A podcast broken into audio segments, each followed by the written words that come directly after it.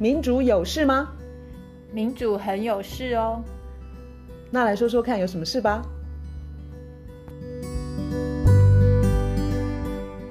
大家好，我是月韶。大家好，我是倩怡。我们今天要从法国最近发生的一连串的事件来谈啊，非常多面向的问题，不管是呃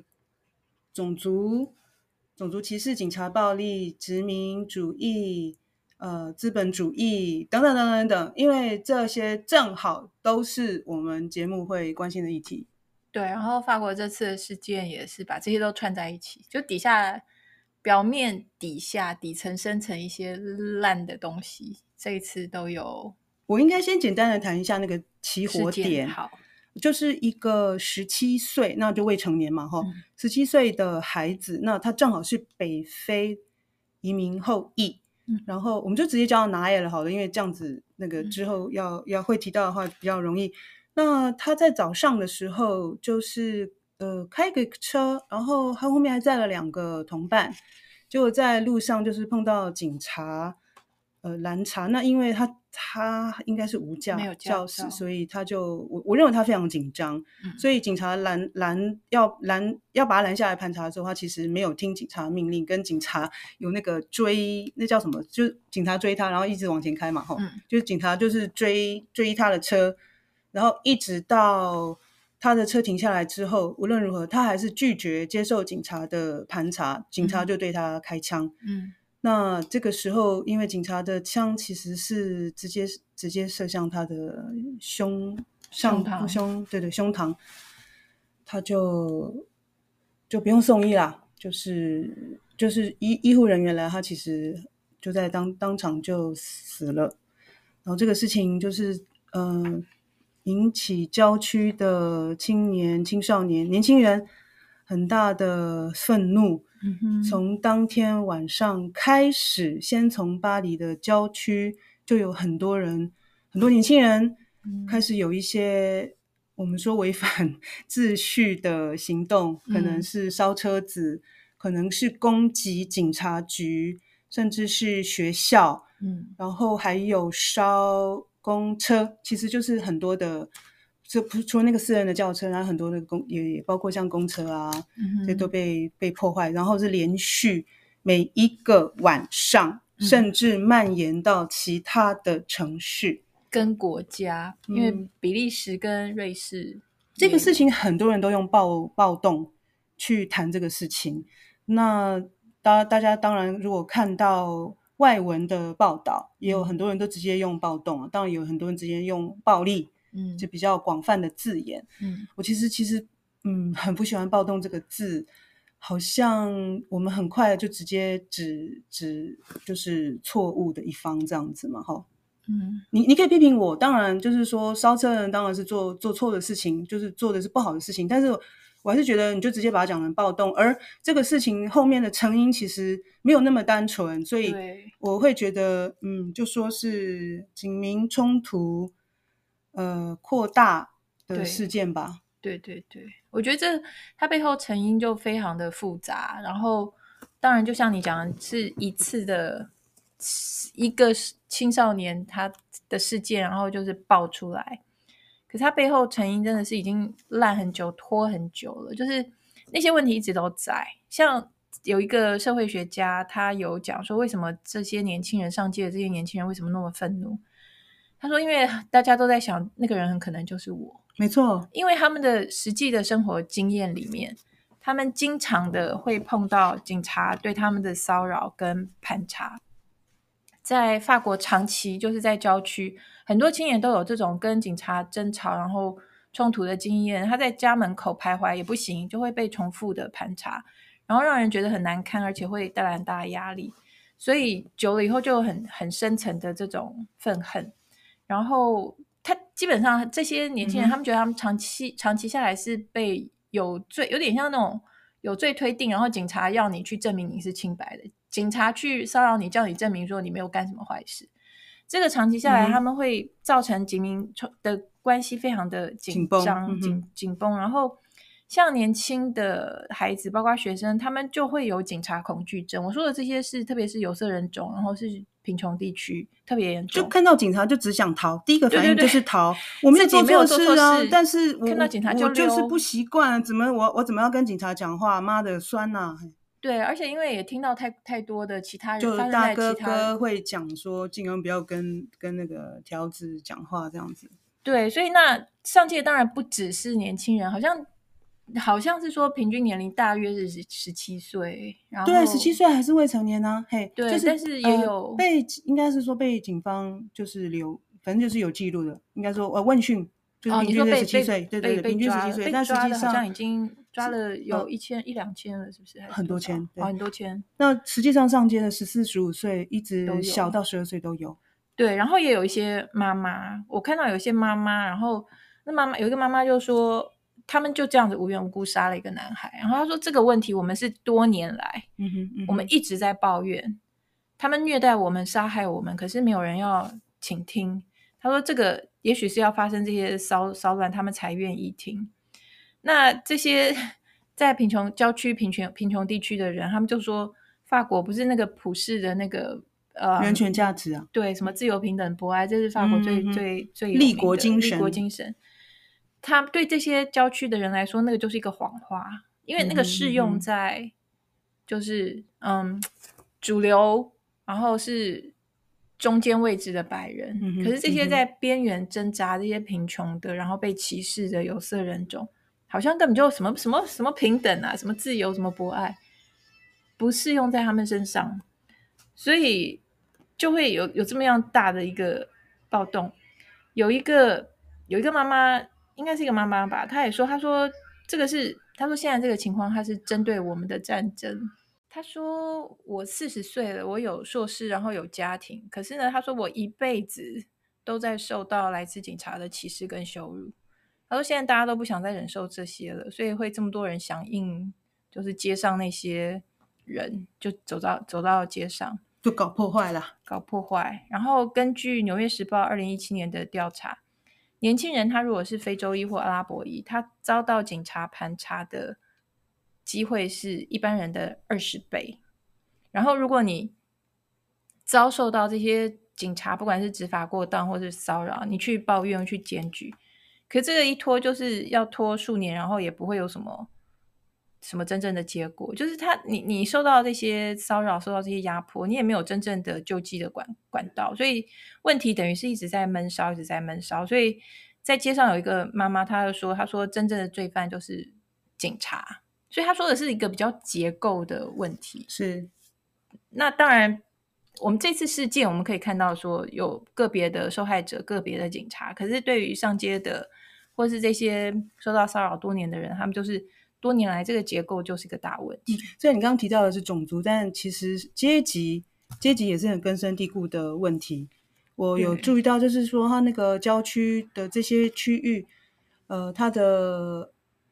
能够得到的资源，也就是政府的挹注的预算，以居民人数来说，是跟一般的地区是差是有四倍，四倍。所以，他在这边生活在这边的人，其实很多公共呃建设啊，然后。还有，所以生生生活的机能啊，种种，它其实是是受限的。对，没有错。我有看到一个资料，它是说法国，它从好像是七零年代吧，他们有开始七零年代中期，他们有在郊区就是大量的盖国家补贴的廉价国宅。然后这个廉价国宅一开始没有那么纯粹是有色人种，然后后来慢慢。白人家庭就往外面搬，可是他们白人家庭他的社会流动还是比较有可能性的。可是这些有色人种，他们就是他们的社会流动是几乎完全停滞。我觉得可以用一个比喻，就是说我们都知道玻璃天花板，我们讲玻璃天花板，我们通常是讲说女性的升迁，你往上会碰到一个天花板。可是我们现在想象这些在法国的有色人种贫穷的人，他们的玻璃天花板。是低到我们就想象他是在腰的位置，或是腿的位置，就是 他们一代又一代人是趴在那边，就是根本没有社会流动。然后他们他们的受到的歧视有多么的严重。他们就是他们困在那个贫困的郊区，就是当年的廉价国债，可是后后来就变得简直就是贫民窟。他们的歧视严重到说，他们在求职的时候，光是他的住址就会让他找不到工作，或是他的就是扣分呐、啊，扣分。对，然后名字也看得出来你是哪一个族裔，所以就扣分，扣扣很严重，哎，扣很很就是很厉害。然后所以他们等于是困在一个底层，然后是一个非常糟糕的恶性循环。然后那所以所以。然后警察对付他们的方法就是很粗暴，因为这个跟法国的殖民历史其实也有也有一些关系。他这边有一个社会学家叫做高提耶，叫做 Jeremy 高提耶。嗯哼，嗯哼，他说跟其他的欧洲国家比，法国郊区就是这些贫穷郊区的警察的政策，其实呢是继承了他们。殖民治理的依序，就是他们在法国当年在治理殖民地的时候，是用因为殖民地的人会反抗，所以当初他们是用完全对立的一个方法。它不是什么人民保姆啦，不是那个感觉，不是保护，它是一个对立的一个关系。然后当时就发展出来各式各样的压制的技术，要去压制那些人。这些技术包括就是胡乱的身份的。盘查查验，然后集体囚禁，然后他们会创造针对特定族群的警察小组，这可能就是针对族裔或是哪一个贫贫民窟如何如何。然后他，的目的就是要去控制，嗯哼，这些主要是呃这些阿尔及利亚或是摩洛哥或是突尼西亚西亚裔的，他们会警察会视为是潜在威胁者。他说：“这个方法就是原来就是在阿尔及利亚战争的时候，阿尔及利亚战争就是阿尔及利亚要独立，然后法国不要他独立，所以一九五四到一九六二年的时候，就是法国跟阿尔及利亚在打这个阿尔及利亚战争。所以这套现在还在，等于是看得到影子，现在还在用的那种警察对付有色主义的那个，是那个时候就发展出来，那个时候就广泛用在居住在法国的。”来自北非的什么阿尔及利亚、摩洛哥、突尼西亚的国民，然后特别是阿尔及利亚人。然后那时候有一个很著名的事件，你也知道的事件，就是一九六一年的时候，那时候有北非的后裔在巴黎街头游行示威，然后这些人被警察逮捕，有超过三百三百超过三百人失踪诶，然后当时有一部分受伤的人是直接被丢到塞纳河中，而且这件事情到今天。都还没有获得平反，所以这一切就是等于是法国的警察暴力，嗯嗯、然后特别是对穷人、对有色主义的警察暴力，其实是常年来是一个问题。去年，因为像最近发生的那个那个念拿 L 还是拿 L，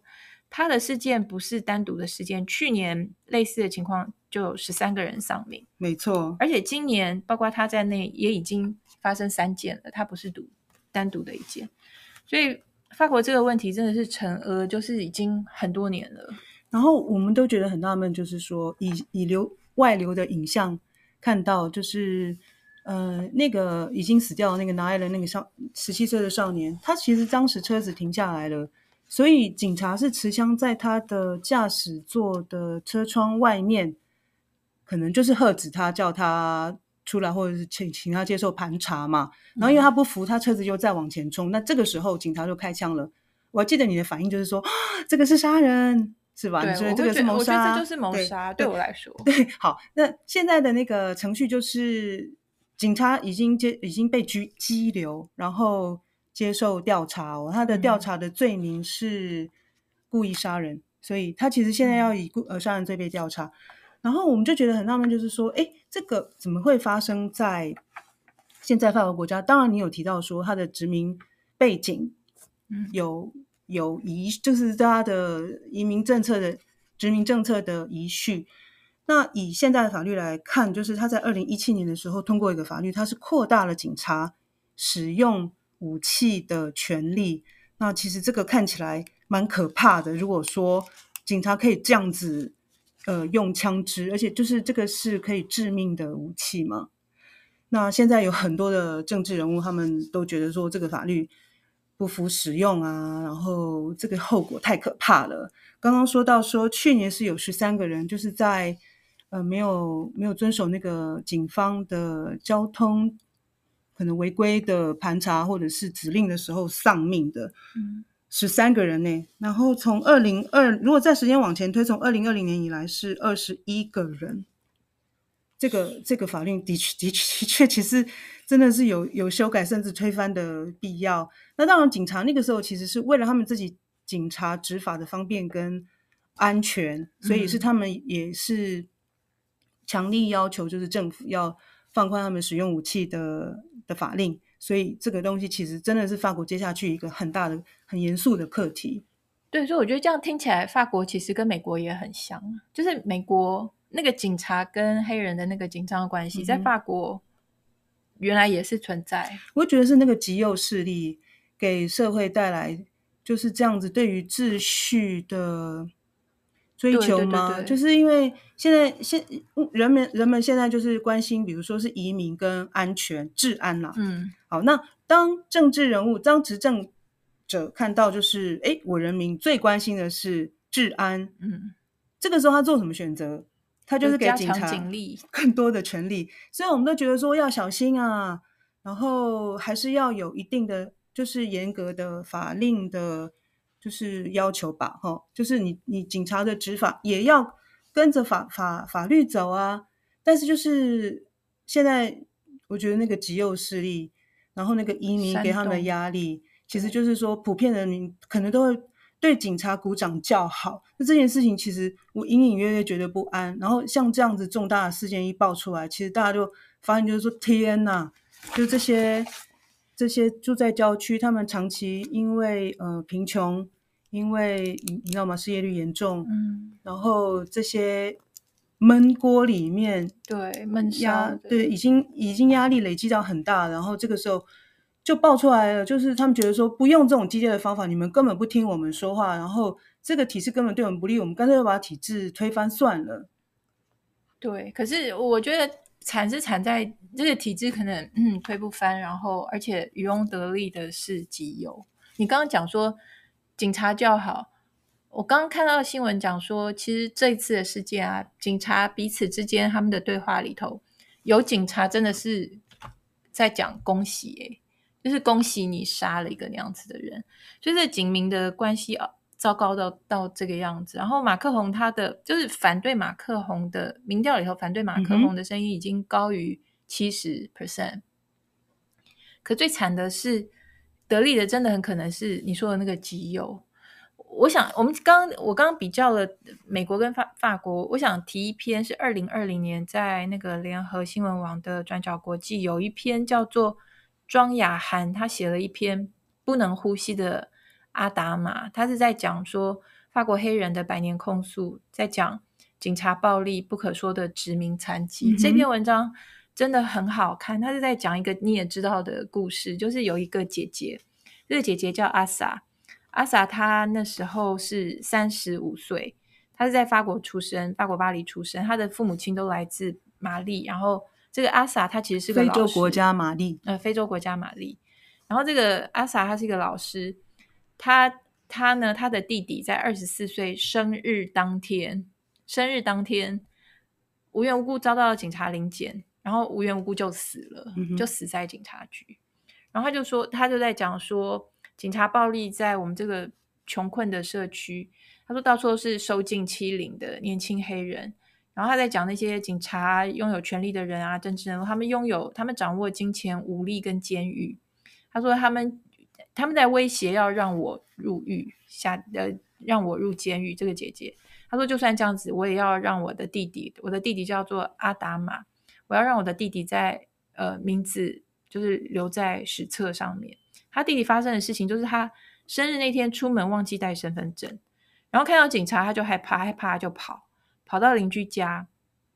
结果三个远警把阿达玛制服在地上。三个远警加起来总共两百五十公斤。然后被压在地上的阿达玛，他说的跟那个乔治弗弗洛伊德说的是一样一样的话，说我不能美国美国曾经发生的一个，也是在警察的强制压制之下窒息死亡的。对，就是美国那个黑人的命也是命，那个爆发前面引爆的那个引引爆点。对，然后这个阿法国这个阿达玛，这个是二零一六年一六年的事，他讲的也是一样的，他讲的也是一样的话，就是我不能呼吸了，我不能呼吸了。跟那时候乔治·弗洛伊德讲的一样的话，就是警察压压在非常类似的的情况。对，然后我觉得这个这个文章，这个庄雅涵他讲说，两个案子就是弗洛伊德案跟法国案子最大的不同。我看到那个最大的不同，我下面看到他的那个最大的不同是什么？我觉得心都就是有惊一下。最大的不同就是弗洛伊德案有路人录像，就是录了下来，所以阿达玛。那他的运气不好，那天呢，派出所说他们的啊录像机刚好坏了，刚巧坏了，所以这些的事情就是它在发生，可是有录到跟没录到就是最大的关键。假如说没有录到的话，嗯嗯、因为像阿达玛他的母亲在他儿子不可能还没有断气之前，他的儿子想要去派出所去见他儿子，警察不让他见，最后换换来的就是冰冷的尸体一具。然后他那天是双手上铐俯卧在地，然后最后这样死掉。所以这个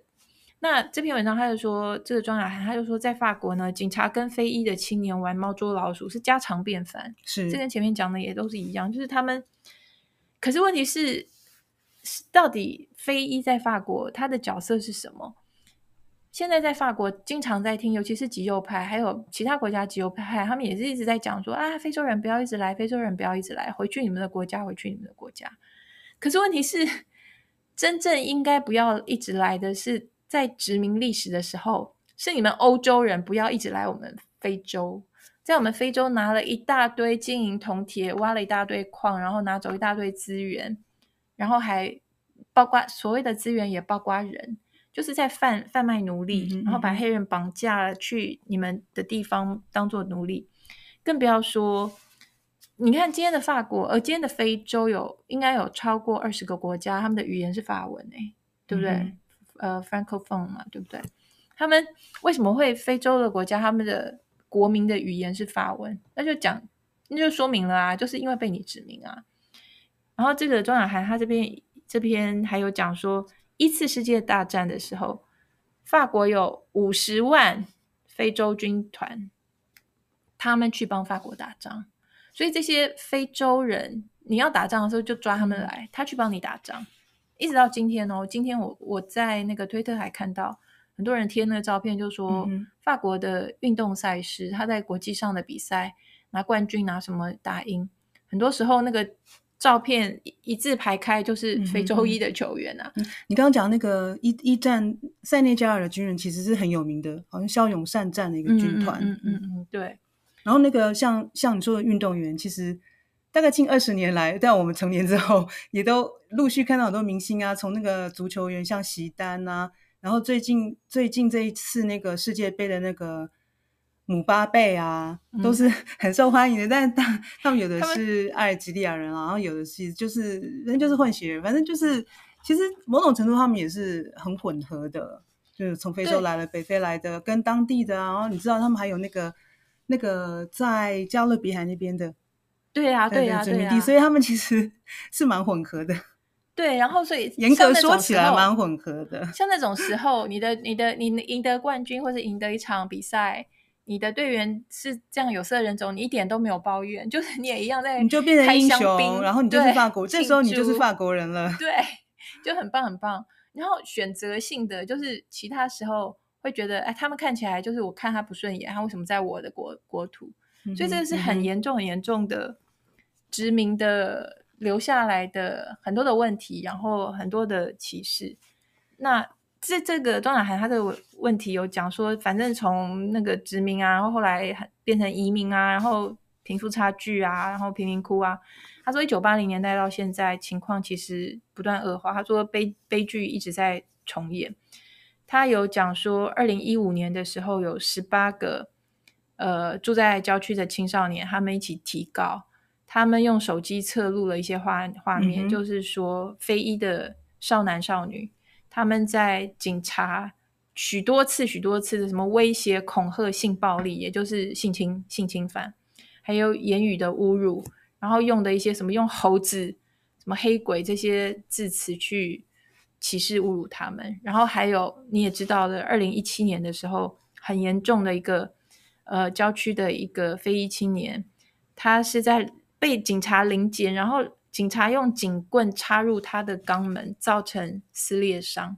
这件事情引发就是社会大众的很严重的挞伐。然后当时总统欧兰德他是在舆论的压力之下才去医院慰问受害者，然后平民院。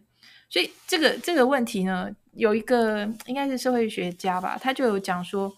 法国问题很严重，就是因为。他有自自由、平等、博爱，是这个普世价值。嗯、然后这个普世价值真的是用在比较白，然后比较中间、比较所谓正统的法国。可是他的殖民的那一块就完全不是自由、平等、博爱。可是法国社会是同时有，嗯，就是白人跟有色人种，因为他的殖民历史是是没有办法把它切割成两块。可是又用两个完全完全相矛盾、相反的。价值跟原则。其实我听到这边，其实我我想要贡献一点我所知道的法国，就是法国有一个状况，你可以说是问题，嗯，他并不去看你的所谓的来源，对，也就是说，他们的人口统计里面不会去统计你是什么，对对对，波兰裔呀，你是北非裔呀，你是塞内加尔啊或玛丽呀，因为他们有一个观念，就是说，当你要认同你是法国人的时候，我们大家都一样。也就是说，我们都是共和国的的，你知道吗？公民嘛。那这个意思是什么？那意思是大家都要同化在一块儿吗？就是这个其实是观念的不同。有些人会觉得说，我要保留我的文化，但是到底从哪一个角度去看这个问题？比如说那个伊斯兰头巾，好像法国其实遭受很多其他国家的批评啊，就是你干嘛去管人家那个伊斯兰文化的女孩子要戴头巾这件事情？嗯，嗯其实就是你知道吗？各正反意见。他都有冠冕堂皇的理由。有人会说，如果这个是呃父权对女性的宰制的话，那我让你有不戴头巾的自由，这是一种自由啊。可是，可是他的文化人会说，他已经习惯这样子穿戴，那就是他服饰的一部分。那你要用你的那个什么什么高尚的道德或者是高尚的理由来来说服我。可是他就是觉得他要这样子穿戴出门比较自在，然后。我作为一个外国人啦，那其实像在那个头巾事件上面，嗯、我其实也也也也觉得说两边说的都有理，我也我也不大确定，就是说到底是怎么样对这些女孩子才好。可是这个例子是讲到就是说，他们不不愿意去看 community 这个事情，他们会觉得说，嗯、你今天你是什么牙裔呀、中国啦、什么玛丽呀，你你今天我我们我们不我们不要去管什么呃，你姓罗啊，你姓。卢啊，这个是中国姓，不要不要不要不要，大家不可以这样讲，不要说他是什么阿尔及利亚，不行不行不行哦，今天那是个禁忌耶。我懂你的意思，我这次刚好读到的资料啊，他比较是倾向，我读到资料，他比较是倾向说，那个是一个说的很好听的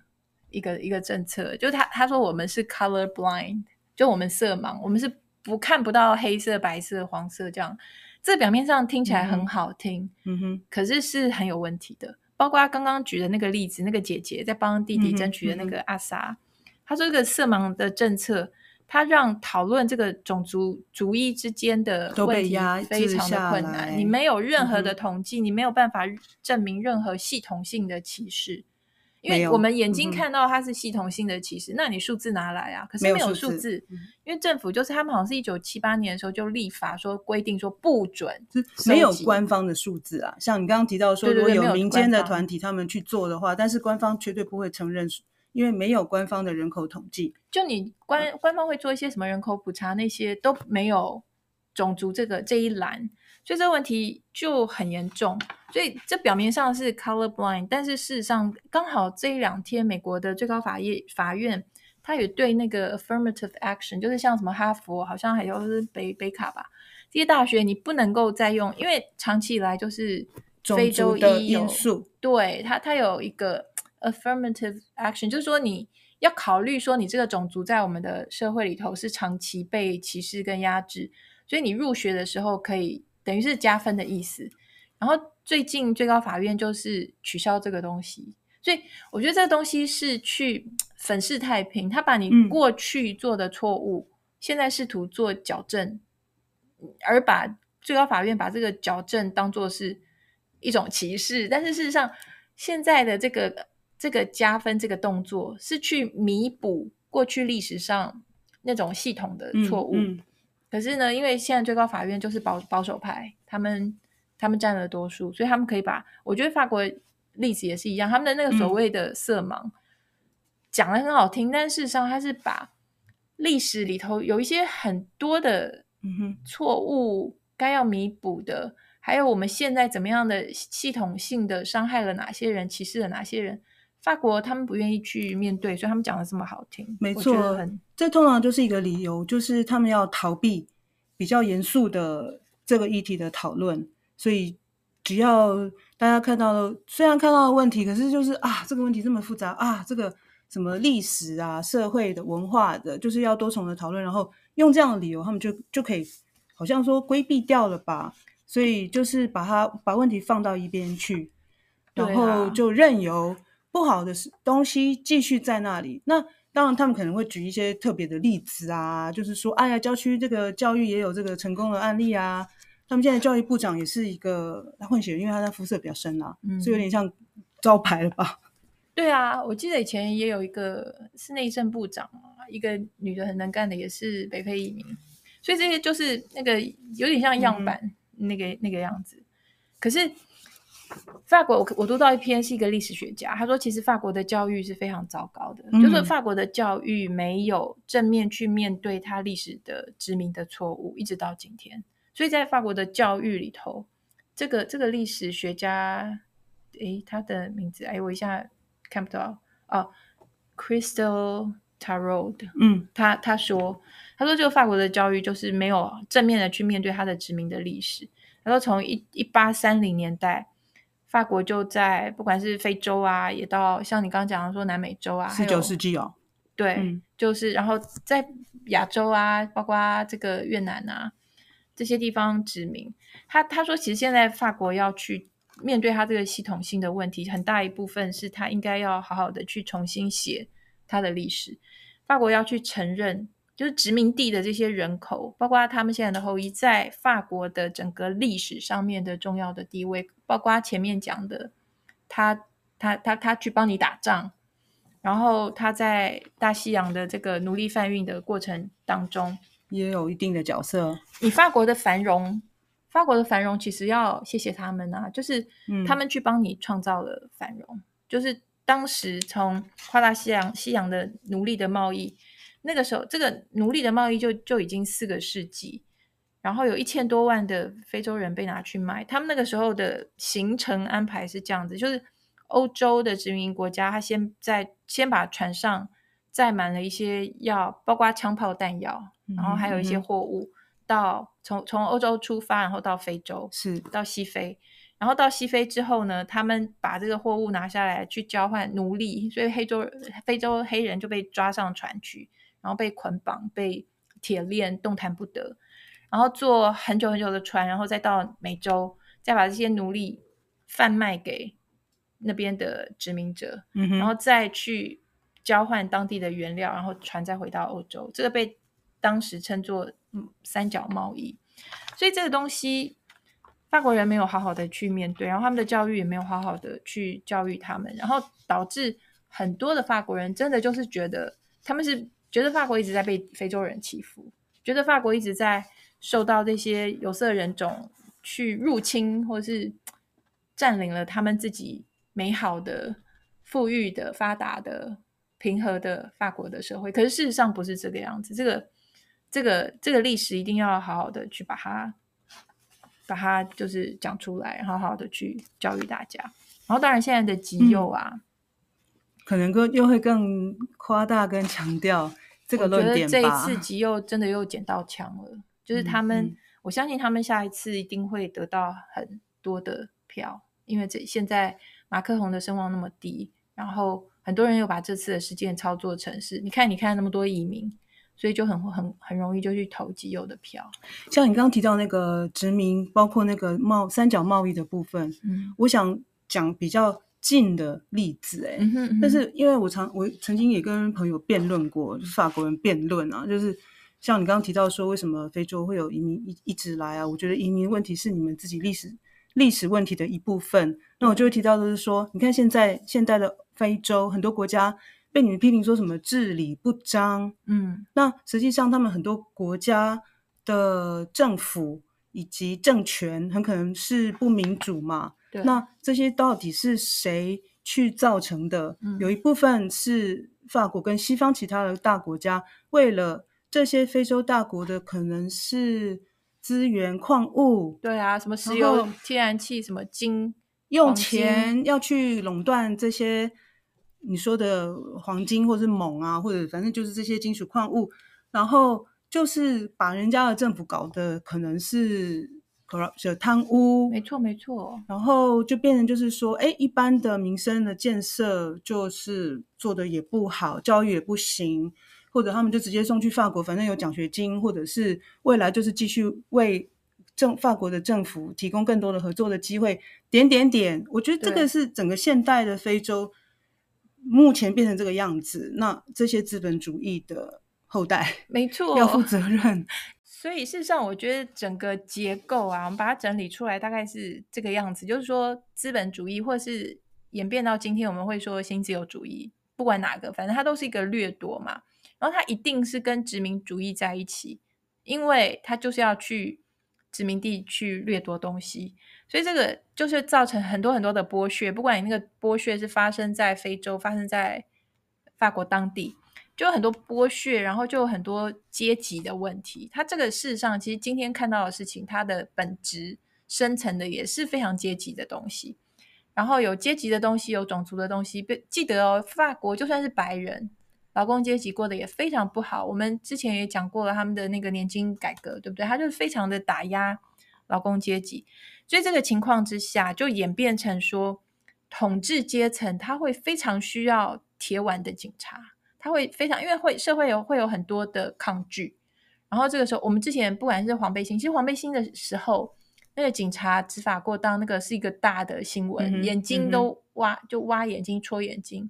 背景一下是二零一八、二零一九的时候，对对。然后我们前面讲那年金改革的时候，也是也也有执法过到。年金改革是今年的事情，非常的新。然后现在又这个样子。其实呢，在你刚刚说联合国，可是呃，在欧洲有一个组织叫做 Council of Europe，叫做欧洲理事会。欧洲理事会不是欧盟，它是另外一个组织。欧洲理事会在今年它的人权委员会。他们就通过是严厉的批评法国警察执法过当，所以你看看这个是多么的严重的事情。可是呢，嗯、大家都相信说，嗯、就是他动不动就是警棍啊、催泪弹。我记得那时候年金改革，我们看了很多画面，那个很可怕、啊，就是他们警察拿着棍子那样狠狠的、用力的打下去。就是那个退休制度改革啦。我们今年一直都在讲说，那个把退休的年龄往后延，就是一整套的改革。所以就变成说，在这个体系底下，警察他在人民心中的正当性是在下降。可是呢，马克宏他应该不会改革，因为马克宏又需要这样的警察。这就是我们刚刚讲的那个，等于是呃，这个殖民剥削、资本主义、新自由主义剥削阶级，然后他会需要一个，就是帮他捍卫。他抢来的东西的那种感觉，嗯哼嗯哼，所以警察就会，然后警察势力也很大，因为现在警察事实上，呃，我看到资料就是说，包括刚刚讲那个转角国际那个庄雅涵，他有提到这个事情。他说，事实上现在在在呃法国社会学家有观察到说，像警察工会啊，就这次的警察工会态度也非常的强硬，他们跟那个现在美呃法国极右派那个 N。R 就叫叫做 National Rally，嗯哼，法文是 RN 啊，就是那极右的 Le Pen 的政党，他们是非常支持这个极右的政党。然后他们有一个很夸张的事情，就是我们讲那个乔治·弗洛伊德，或是这一次这个 Nahel 他他哎，不是这一次，就是前一次那个警察压警的那个压制方法，他是在其他欧洲国家已经禁止的，因为那个你警察去压住人家的脖子，那个是很容易致死，在其他国家已经禁止，可是在法国没有禁止。OK，然后当有人提出来要禁止的时候，法国警察工会是跳出来抗议说不要禁止。OK，所以这是蛮可怕。然后法国警察工会他们跟极右的国家连接，他们是呃非常的紧密的合作，到什么程度呢？到我们在美国看到那个黑人的命也是命的那个抗争的里头，有不少的警官警察，他事实上是跟那些抗争的人走在一起的。可是他他说在法国警民的对立。因为他是镶嵌在殖民主义、殖民的过往里头，所以他说这种法国警民的冲突是非常二元对立。嗯、然后就算是刚刚讲这个姐姐阿莎，她去帮她的弟弟讨讨公道，她号召群众上街的时候，发生什么事情？发生到发发生的事情是遭到极右派的白人的青年的挑衅，而且还有人从高楼撒下布条，上面是写“你是反白种人的”。种族主义，说你是 anti-white 的 racism，所以你甚至于不能去帮有色人种争取公平正义。当你争取的时候，你就被指成你才是种族主义者。然后连马克宏他都暗示说啊，去调查那些真相。他说这个是在制造社会对立。马克宏他不久前还批评说，法国的一些社会科学家他们做了太多那些种族的那种对立的研究。然后他说那些研究太夸张了，造成了。社会的对立撕裂，所以我觉得这都是很夸张的一些一些情况。这个例尽力啦，就是现在那个拿爱了这个例子，我真的觉得，呃，看到社会对立没有改善的迹象，这件事情其实是令人蛮灰心的。嗯，就就是今天我们今天录音的时间是七月四号，嗯，那我有注意到，就是说在法国有一个极右的政治人物。他在网络上面发起为开枪造成这个拿爱了十七岁少年死亡的这个警察募款，就是他在网络上面发起募款，嗯、要捐钱给这个警察的家人。那到七月三号的下午哦，已经破百万欧元了。啊、那你说这个金额是多还是少？同样在网络上面发起募款给这个十七岁就平白丧命的拿爱了的家人的募款。同样的时间，在七月三号的下午是十七万欧元，所以十七万跟一百万。那我没有再去更新，但我是看到超过百万，我就已经，我我其实很灰心的。我意思是说，很多人呢，他们要鼓励警察，呃，他们说这是警察尽忠职守。哦，那个募款的那个网页，他写的那个理由就是，他尽忠职守却付出昂贵代价，因为这个警警察因为。杀人被调查，那他是现在被羁留嘛？就呃被羁押，就是他可能会进入司法审判的过程啊。他现在是被调查，然后我就觉得说，天哪，呃，很多人这个时候还是挺警察。那我觉得警察执法其实一定要有明确的法条去规范他的执法范围。对，而且整个社会的氛围跟结构文化都不 OK。这个一百跟十七的这个一百万跟十七万的这个数字还蛮惊悚，我觉得很苦涩啦，就是很苦涩，也很这个社会的分裂，就是在在一个例子上面其实是可以显现出来。然后这些这些青少年继续在外面放烟火、烧车，他们不惜把把学校都破坏了，你知道吗？那个拿爱的祖母。她就是礼拜天，她不是出来呼吁说：“嗯、你们停手啊！嗯、你们不要再、嗯、再做这些破坏了。”他觉得这些跟拿爱一点关系都没有。其实现在媒体啦、专家也都都也大致一致的意见，就是说，现在的这些暴力其实也不是在为那个拿爱的这个人什么诉诸正义，什么、嗯、就已经事情就已经扩散开来了。就是说，啊呵，我们现在就是要把这个体制，就是要搞搞破坏啦，泄愤。因为已经压太久，对。然后那个祖母阿奈的祖母，她其实其实今天几乎就是忍着哭泣，然后因为她就说她自己根本不敢打开电视看，嗯、他们家人根本没有时间好好的为就是这个孩子的就死去而好好的聚在一起悼念。嗯、然后他就呼吁，就是说你们你们烧的这些车子啦、学校，这这学校是你们的弟弟妹妹要去上学的地方，嗯、而且你知道吗？因为这些乱很乱来乱去的事情，然后呃，大巴黎地区就是晚上九点以后就、嗯、就没有那些巴士，就是交通、嗯、公共运输。嗯、那晚上要回家的人，搭巴士的是 穷人，最需要的可能就是这些地区的人，也就是当外界说你们是呃暴动者的时候，那。其实那边有很多住在那边的人，就是哀求说：“我的天啊，你们两边拜托你们停手，警察你们停手，你们那个丢丢那个纵火的啊，或者是丢那些破坏石头啦什么，拜托你们可以停手嘛，因为你们是让我们住在这边的人没有交通，嗯，我们的学校啊、图书馆啊、公车都被烧毁了，包括电车啊这些，无无论如何，其实我觉得太惨了。对啊，所以。这个这个要解决，我觉得一定要往深处去，从根本。但是好像可能性也不大，对不对？因为执政的就是那个样子。这样讲好像 很不乐观，怎么这样啦？那我也不知道。那你觉得乐观吗？那我觉得欧洲现在一股那种极右的气氛，其实真的很讨厌。那当当人们就是就是普遍的大众都。都没有钱，或者是通膨都很高，那就是贫富差距拉大。我不是我我我们说没有钱，你们不要以为我们在讲欧洲人没有钱，不是的，就是那个贫富差距非常的大嘛。法国也是啊，我看到一个他说，私部门、嗯、法国私部门有四分之一的雇员，他的月收入是低于一五九零欧元，然后有四十六趴，将近一半法国人是从来不度假，嗯嗯，法国人不度假。原因就是经济资源不足，他没有钱度假。是啊，是啊。然后这样子导致的极右的兴起，法西斯的兴起，除了法国之外，我们之前讲过的意大利，然后西班牙、荷兰、德国、芬兰、奥地利、瑞典、希腊，全部极右势力都在往上上涨。天哪，我们的世界！所以我觉得这是个非常值得注意的趋势。唉，然后就是所谓的公平正义，其实我们说政治，呃，我们说社会嘛，所以公平正义。嗯、然后经济其实就是社会没有这没有社会的公平正义，很可能一一大部分因素是因为经济。经济没错，我觉得那是根本。所以剥削的真的太厉害，财富集中真的太厉害。而这个情况是不是在世界其他国家我们也看到了呢？也看到相同的迹象呢？到处都是，